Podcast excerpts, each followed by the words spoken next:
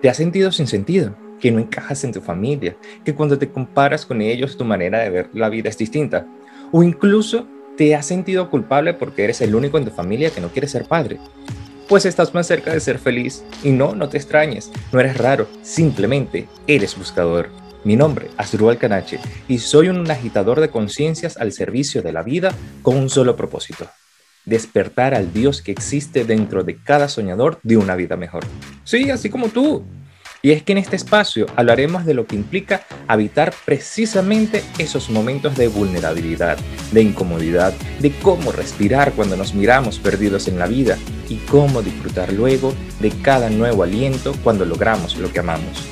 Este es un espacio para encontrar nuevas preguntas, no respuestas, porque nos daremos la oportunidad para hablar del sentido de la vida y lo complejo que puede llegar a ser actualmente vivirla en coherencia en los diferentes ámbitos.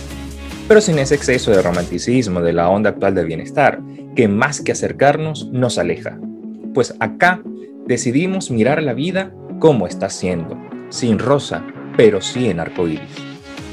En esta primera temporada hablaremos especialmente de la masculinidad consciente, porque ser un hombre completo trasciende la ideología, la orientación, la biología, la identidad o la expresión de género.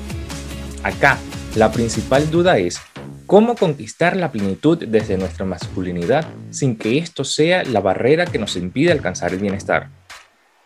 Y, es que en este podcast Traeré para ti semanalmente conversaciones con amigos, especialistas, algunas personalidades y en otras tantas mis reflexiones personales, como Master Coach ontológico y constelador familiar y organizacional. Todos estamos unidos por una misma particularidad. Somos buscadores de rutas alternas para recuperar la dignidad de nuestra humanidad construyendo nuestro sentido de vida. Y para lograrlo, tuvimos que hacer cosas que muchos no se han atrevido, como ser el hijo hippie de la familia de abogados, el tarotista en una familia de clérigos, o incluso lo que nos hemos atrevido a amar sin importar el que dirán. Este es un espacio de reflexión no para enseñarte a vivir, sino a animarte a hacerlo.